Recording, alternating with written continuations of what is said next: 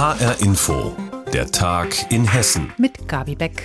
Na also geht doch Ende der Bad Hair Days. Wir bekommen langsam wieder eine richtige Frisur. Endlich öffnen die Friseure wieder und so manch einer wird der Flut von Kunden nur Herr, indem er schon seit Mitternacht Haare schneidet. Überall bei den Friseuren in Hessen heute also ein Ansturm auf die Frisiersessel.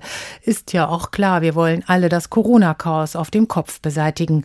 HR-Info-Reporter Davide Di Dio hat sich das bei einem Frankfurter Salon angeschaut. Hi Sunny. Hallo. Wir haben uns schon lange nicht mehr gesehen. Wie lange ist das her? Glaube ich. Wann warst du letztes Mal da im November? Für einen Friseursalon war bei La Linea Bassato im Nordend schon sehr gute Stimmung morgens um 6 Uhr.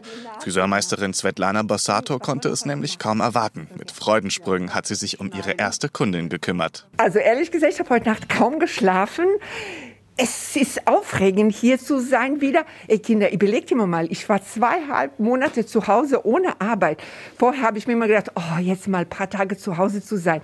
Also ganz ehrlich, ich freue mich riesig, dass ich wieder Haare schneiden darf. Und sie sind hier gut vorbereitet, vor allem was die Hygienemaßnahmen angeht. Du siehst ja auch, wenn du hier reinkommst, also zuerst musst du hier die Hände desinfizieren. Du siehst, wir haben den Abstand von 1,50 Meter. Nicht nur den Abstand, sondern wir haben Trennwände überall. Also wir messen Fieber. Ich habe Schnelltester. Ich habe FFP2-Masken auch für die Kunden. Ich habe OP-Masken da. Also wir sind super vorbereitet. Also ich denke, Corona bleibt bei uns vor der Tür. Trotzdem ist heute nicht alles so schön, wie es aussieht. Das Friseurhandwerk steckt in der Krise, sagt mir Kai-Uwe Liebau von der Hessischen Friseurinnung am Telefon zwischen zwei Kunden. Ganz allgemein ist natürlich ein Riesenproblem immer noch, weil die Liquidität ist echt, sag ich mal, sehr gestresst bei vielen, weil eben das zu spät kam und der Januar und Februar die Kosten voll aufgelaufen sind. Das heißt, und davon geht der Verband aktuell aus, wird damit gerechnet, dass zwischen 10 und 20 Prozent der Betriebe geschlossen werden müssen. Deshalb fordert der Verband aktuell vor allem eins, Sicherheit. Was ganz wichtig nicht nur für die Friseurbranche, sondern auch für andere Branchen, Planungssicherheit, Klarheit und nicht so ein Entlanghangeln von 14 Tagen immer und dass man immer wieder vertröstet wird, weil wir hatten ein Riesenproblem. Wir sind dreimal nach hinten geschoben worden von den Terminen, von der Öffnung und das haben die Kunden natürlich sehr negativ aufgefasst. Unsicherheit gab es bis jetzt auch bei Svetlana Bassato in ihrem Frankfurter Salon. Ihre Belegschaft musste in Kurzarbeit. Trotzdem blieb man im Kontakt und half sich aus, wo es ging und versuchte über die Runden zu. Die Öffnung der Friseure ist also nicht nur Spaß und Freude, sondern es ging auch um Existenzen, sagt Bassato. Wir hatten letztes Jahr auch einen Lockdown. Wir hatten ja auch schwierige Zeit im Sommer. Und das kann man nicht aufholen. Man kann Löcher stopfen, aber dass man jetzt dadurch sagen, oh, wir haben jetzt alles wieder im Lot, das glaube ich nicht. Trotzdem, und das war Bassato wichtig, soll heute ein Tag zum Freuen sein. Und das sieht man auch im Salon. Die Friseurmeisterin strahlt und für die Kundinnen war es vor allem allerhöchste Zeit für einen neuen Haarschnitt. Zweieinhalb Monate, drei Monate fast, ist definitiv viel zu lang gewesen. Und deswegen freue ich mich jetzt auch so drauf, da endlich hier die ersten Termine zu kriegen und ja, dass mal wieder alles wieder normal aussieht. Das werden heute wahrscheinlich viele Kundinnen und Kunden in Hessen sagen. Heute sind es die kleinen Dinge wie Haare schneiden, die im Lockdown Freude bereiten. Wenn wir wieder salonfähig werden, der Run auf die Friseure hat begonnen, Davide Didio hat berichtet. Soweit zu den Friseuren, aber auch einige andere Betriebe dürfen ab heute wieder öffnen. Allerdings gelten hier je nach Bundesland ganz unterschiedliche Regeln. Ein Flickenteppich sozusagen. Aber wer bereit ist, über Landesgrenzen hinwegzugehen, der kann schon so einiges einkaufen. HR-Info-Reporterin Corinna Tertel berichtet für uns. Komm, lieber März, und mache die Balkone wieder bunt. Keine Sorge, wir Hessen und alle Nachbarbundesländer drumherum können in dieser Woche innerhalb der eigenen Landesgrenzen die Laune hebenden Blühpflänzchen erwerben. Sodass wir keinen Blumentourismus an den Grenzregionen bekommen. Was Baden-Württembergs Landeschef Kretschmann von den Grünen vergangene Woche auch erhofft hatte. Doch ist es alles im grünen Bereich. Die Blumenläden haben überall geöffnet, Gärtnereien und Gartencenter auch. Aber Obacht. Denn im Detail bestellt dann jedes Bundesland doch wieder das eigene Beet, um mal im Bild zu bleiben. Nehmen wir etwa Rheinland-Pfalz. Landeschefin Malu Dreyer, SPD. Allerdings mit Einschränkungen in der Form, dass Gärtnereien, Gartencenter, Gartenbaubedarfe ab dem 1. März im Freien mit dem Verkauf starten können. Und das gilt dann auch für die Baumärkte, dass sie, wenn sie abgestrennte, im Außenbereich befindliche Gartencenter typische Sortimente haben, dass sie diese auch im Außenbereich dann verkaufen können. Ein Glück für die Mainzer, dass es meist trocken bleiben soll die Woche, sonst wäre das Gartencenter in Wiesbaden vielleicht doch attraktiver. Denn die Hessen dürfen auch ins Gartencenter hinein für Blümchen und Töpfe und Co. Größere Bäume bekommen die Hessen dann vielleicht aber doch mit Hilfe von Baumtourismus. In Bayern und Thüringen etwa, denn da haben die Baumschulen auf. In Bayern sogar die Baumärkte. In Hessen bleiben Baumschulen und Baumärkte zu. Aber genug der Grünpflege. Wie sieht's aus mit den Besorgungen, um uns selbst frühlingsfrisch einzukleiden?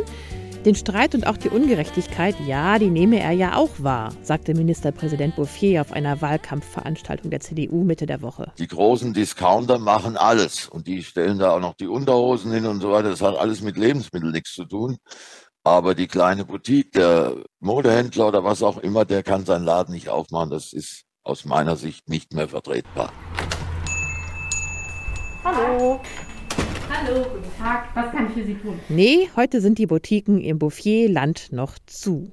Anders im Malu-Dreierland.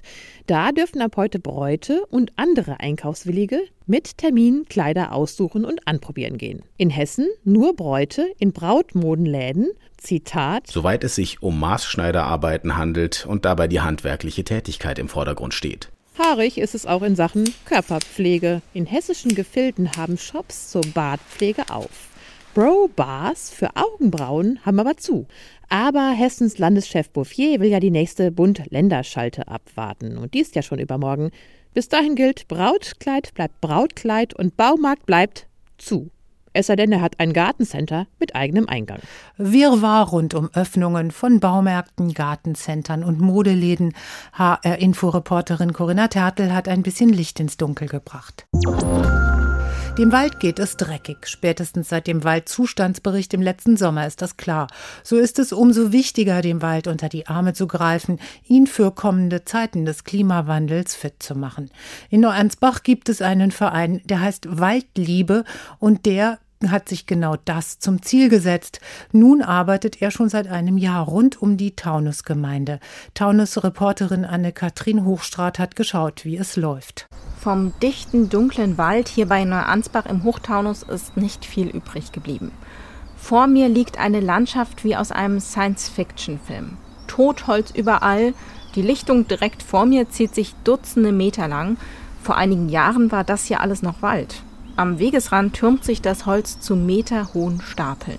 Sorgenvoll guckt Revierförster Christoph Wehlert auf das, was vom Wald übrig ist. Im Moment haben wir wirklich schwer zu kämpfen, vor allem in der Fichte. Ungefähr 250. Ich sage wahrscheinlich am Ende des Jahres werden es 300 Hektar Freiflächen sein, die es gilt, Zug um Zug dann auch wieder zu bewalden. Und das ist eine Mammutaufgabe und das sind Jahrzehnte, die da ins Land gehen. Seit gut einem Jahr hilft dem Förster der Verein Waldliebe. Der Verein setzt sich für den Erhalt des Waldes ein. Die Idee kommt gut an, erklärt Gründungsmitglied Bernd Reuter. Es zeigt sich daran, dass über 50 Organisationen mit uns zusammenarbeiten. Vom BUND über Unternehmen, Vereine, Behörden, Künstlervereinigungen und so weiter und so fort. Und wir sind sehr, sehr froh, dass wir trotz Corona letztes Jahr über 100.000 an Zuwendungen generieren konnten für den Wald. Der Verein hat in diesem schwierigen ersten Jahr viel für den Wald erreicht, zum Beispiel zwei sogenannte Camps möglich gemacht. Vor einem davon stehen wir. Mit einem Gatter eingezäunt und so vor hungrigen Rehen geschützt, wachsen hier junge Bäume direkt im Waldboden heran.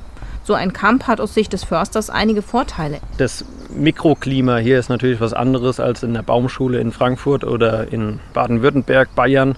Und da wollen wir jetzt das auch so ein bisschen austesten. Dem Förster geht es auch darum zu gucken, welche Bäume hier im Wald überhaupt eine Chance haben. Der Verein macht ihm das und vieles andere möglich. Für die Waldliebe ist es das Allerwichtigste, den Wald zu erhalten, denn er hat viele Aufgaben, erklärt Bernd Reuter, der auf den verbliebenen Wald zeigt. Wasserrückhaltefunktionen, CO2-Speicherung, Luftfilterfunktionen bis hin zu Naherholungsfaktoren. Die müssen mehr in den Vordergrund kommen und da sind wir, glaube ich, auf einem guten Weg. Nach einem Jahr zieht der Verein also eine positive Bilanz, auch wenn der Weg zu einem zukunftssicheren Wald noch weit ist. Wenn der Wald Hilfe braucht in Neuansbach, hilft der Verein Waldliebe. An Katrin Hochstadt hat erklärt, worum es ihm geht. Die Berlinale ist der zweitwichtigste Filmmarkt der Welt nach Cannes. Wer hier seinen Film zeigt, ist dem Kino-Olymp einen großen Schritt näher. Junge Talente werden entdeckt, alte gefeiert. Heute nun beginnt die neue Berlinale zunächst nur für die Filmbranche und die Journalisten. Das Publikum wird die Filme wohl erst im Sommer sehen können. Mit dabei sind gleich mehrere Filme von hessischen Filmemachern. So gibt es zum Beispiel einen Film über die immer noch anhaltenden Proteste Proteste der Menschen in Belarus. HR-Info-Reporter Jan Tussing berichtet. Weißrussland oder Republik Belarus, wie die ehemalige Sowjetrepublik seit 1991 heißt, ist die letzte Diktatur Europas. Seit 26 Jahren regiert hier Alexander Lukaschenko mit eiserner Hand. Seit August 2020 gehen Hunderttausende gegen den Diktator auf die Straße. Bilder der brutalen Polizeieinsätze gegen die Bevölkerung gab es bislang nur wenige. Bis jetzt. Zum ersten Mal seit 20 Jahren schafft es ein Dokumentarfilm über Weißrussland auf die Berlinale. Alexei Palujan von der Kunsthochschule Kassel hat ihn gedreht. Es war ziemlich schwer zu drehen, weil es war totales Risiko. Alexei und seine Kamerafrau wagten sich mitten rein in die brutalen Gefechte. Sie trugen Masken, um sich gegen Tränengas zu schützen, umgeben von Schießereien und explodierenden Granaten. Ich habe extra dafür eine kleine, kleine Kamera gekauft, also eine kleine Filmkamera, wo ich schon gerechnet habe, falls ich festgenommen werde, dann wird es nicht schade um Technik sein. Ja. Alexei gelang es, die Bilder aus dem autoritären Land zu schmuggeln. Herausgekommen ist der Film Courage, ein eindrucksvoller und sehr schonungsloser Blick auf die beklemmenden Verhältnisse in Belarus. Ich freue mich sehr, dass jetzt der Welt die Wahrheit äh, erfährt, was eigentlich in das Land seit 26 Jahren abgeht. Gefördert wurde Alexeis Film von der Hessischen Film- und Medienakademie, kurz HFMA. Ein Netzwerk von 13 hessischen Kunsthochschulen und Universitäten, sagt Anja Henningsmeier. Die Direktorin bringt insgesamt zwölf hessische Filme auf die Berlinale. Die Berlinale ist eines der größten Filmfestivals der Welt. Und schon aus dem Grund ist es auch für uns Hessen natürlich wichtig, dass wir uns dort sichtbar machen. Ein toller Erfolg für die jungen hessischen Talente, findet Anja Henningsmeier. Ich denke, gerade für junge Talente ist es einfach wichtig, Strukturen kennenzulernen, Leute kennenzulernen, ähm, die Atmosphäre zu erschnüffeln, in der die sogenannte Industrie, Filmindustrie unterwegs ist. Unter den jungen hessischen Filmtalenten ist doch Jennifer Kolbe. Ihr animierter Kurzfilm dreht sich um die Absurditäten der deutschen Milchindustrie. Sie war so schockiert über die Tatsache, dass Milchkühe ein Leben lang geschwängert werden und immer wieder ihre Babys verlieren, dass sie daraus einen Film machte. Milk entstand an der Hochschule Rhein-Main in Wiesbaden und wurde mit dem Hessischen Hochschulfilmpreis ausgezeichnet. Also ich freue mich mega mit dabei zu sein auf der Berlinale, auf dem European Film Market und bin sehr gespannt, was andere zu meinem Film sagen oder wie das auch von professionellen Fachpublikum aufgefasst wird oder aufgenommen wird. Jenny Kolbe fand nach ihrem Bachelorstudium in Kommunikationsdesign direkt einen Job in einer Wiesbadener Produktionsfirma. Hessische Filme auf der Berlinale. Jan Tussing hat sie für uns gesehen. Und das war der Tag in Hessen mit Gabi Beck. Und die Sendung gibt es auch als Podcast auf hrinforadio.de.